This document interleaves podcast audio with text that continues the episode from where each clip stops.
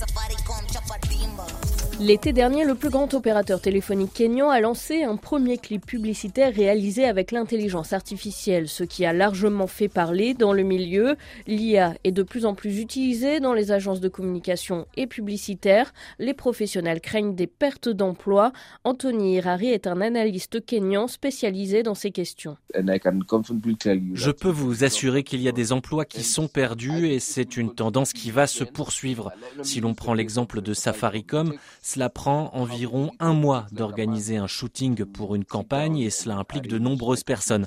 Mais désormais, si vous avez un individu qui manie bien les requêtes sur l'intelligence artificielle, avec les retouches, cela prendra peut-être un ou deux jours d'avoir les images et en une semaine, les affiches peuvent être envoyées à l'impression. Ce n'est qu'un exemple. Donc, quand les entreprises vont voir que ça fonctionne et que les coûts sont réduits, pourquoi elles ne se lanceraient pas?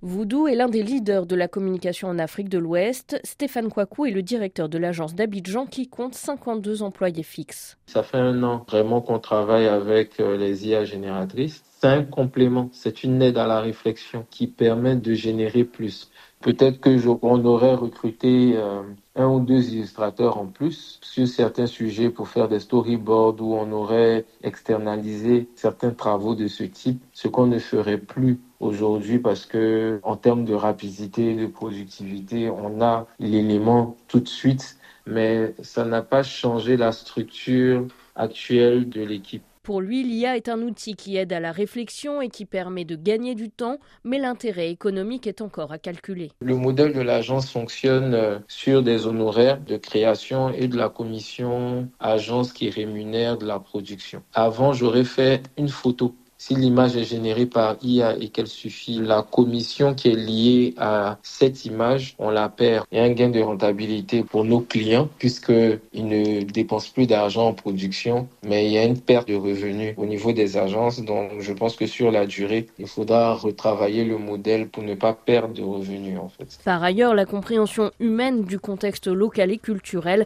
reste encore irremplaçable pour des campagnes performantes, assure Stéphane Coipou.